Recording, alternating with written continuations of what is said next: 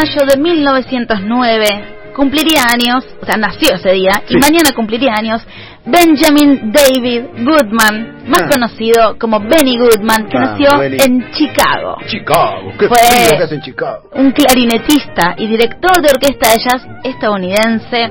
Y repito lo que decíamos al principio del programa, cómo nos gusta hablar de la realeza musical.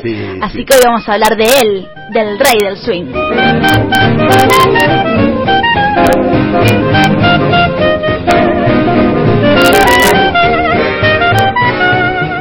Su papá, que era judío, su familia era judía, lo mandó a una sinagoga para aprender música de muy chiquitito. Y ahí comenzó a tocar el clarinete a los 10 años, medio de casualidad que lo empezó a tocar, porque se lo encajaron así para aprenderse. A vos te toca esto. Toma. A los 16 años ya había dejado la escuela, había dicho yo me quiero dedicar a ser músico profesional. Muy bien. Y a los 16 años se unió a la banda de Ben Pollack, que es conocido como el padre del swing, o sea, un ah, grosso. Ah, y este Benny Goodman ya a los 16 años estaba en su orquesta.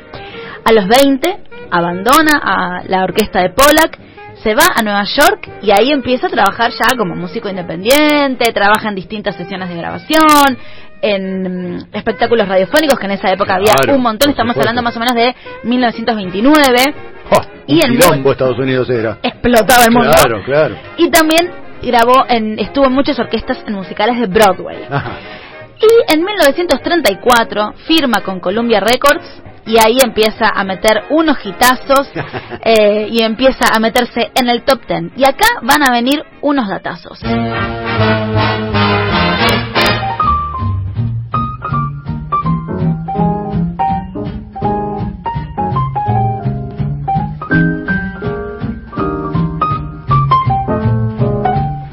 Benny Goodman fue también el primero en formar una orquesta mixta con ah. músicos blancos y músicos negros, ah, algo revolucionario en esa época, porque las agrupaciones eran o blancas o negras. Siguiendo esa misma línea, también se negaba a tocar en lugares o en ciudades que imponían justamente la segregación racial y durante las giras, cuando en distintos, por ejemplo, hoteles si había el personal eh, que los trataba de manera racista y tenían actitudes racistas con sus músicos, él se iba con todos los músicos a otro hotel.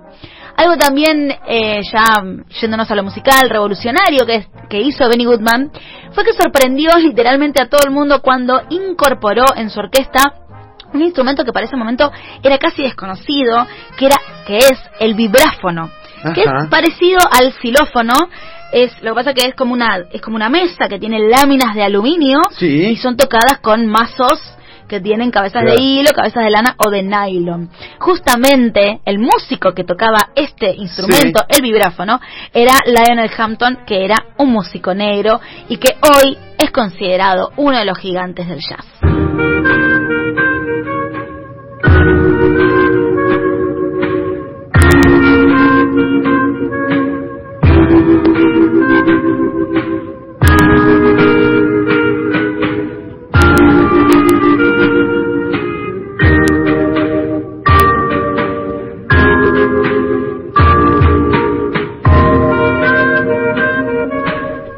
Aspecto donde vino a revolucionar Benny Goodman es que, aparte del vibráfono, incorporó la guitarra eléctrica ah, a la orquesta. Claro. Y no solamente como acompañante la guitarra o la guitarra rítmica, sino como instrumento solista que para ese momento ah, también claro que sí. otra cosa revolucionaria. Pero sabemos que nada ni nadie es perfecto y como hay una cosa, hay otra.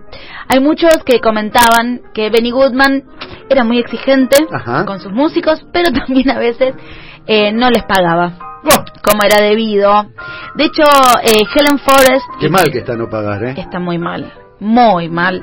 Helen Forrest y Peggy Lee, que eran dos cantantes del momento increíbles, en sus biografías escribieron que la verdad que los peores momentos de sus carreras fue cuando laburaron con Benny Goodman. Ah, mirá vos, una de cal y una de arena, diría Héctor Larrea. Acá le pifiaste, Benny, ¿eh? Pero bueno, volviendo a su música, fue uno de los primeros en llevar las orquestas de jazz en giras a la Unión, la ex Unión Soviética, al lejano Oriente. Porque en esa época estaba heavy la Unión Soviética. Sí, y aparte este este estilo en ese momento la verdad es que no estaba, no era muy popular. Sí. Eh, y de hecho el público lo recibió muy bien.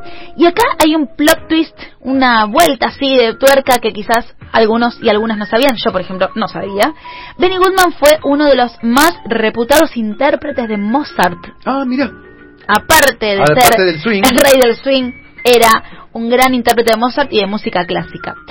Otro datazo es que durante la dictadura franquista a Goodman le llovían las ofertas para ir a tocar y él siempre rechazó todo eh, toda oferta para ir a tocar a España durante la dictadura. Por la dictadura. Ah, mire Sí, señor. Así que lo que estamos llegando a la conclusión de que Benny Goodman, este oriundo de Chicago, puso el jazz en la música popular estadounidense en los años 30 y 40. Y también algo muy groso que pasó en el 1938 es que su orquesta fue la primera eh, de su tipo en tocar en una sala de conciertos que se llama Carnegie, que es una, sala... Carnegie Hall. Sí, muy bien. Ay, ¿cuánto que sabes? en Nueva York. Soy de la época de Benny eh, una sala bastante conservadora. Bueno, y empieza a incorporar el jazz en esa clase de auditorios. Entonces, ¿qué empieza a pasar?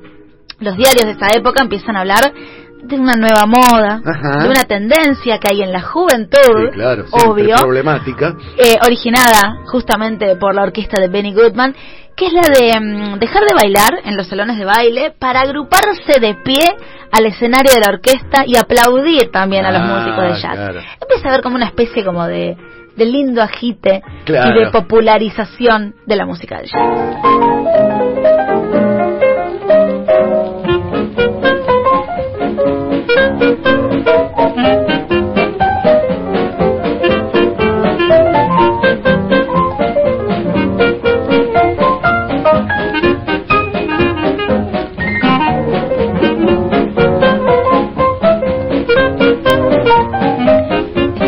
Que casi todos y todas que están escuchando este momento están moviendo la patita. Sí, yo, yo no puedo parar. Yo tampoco.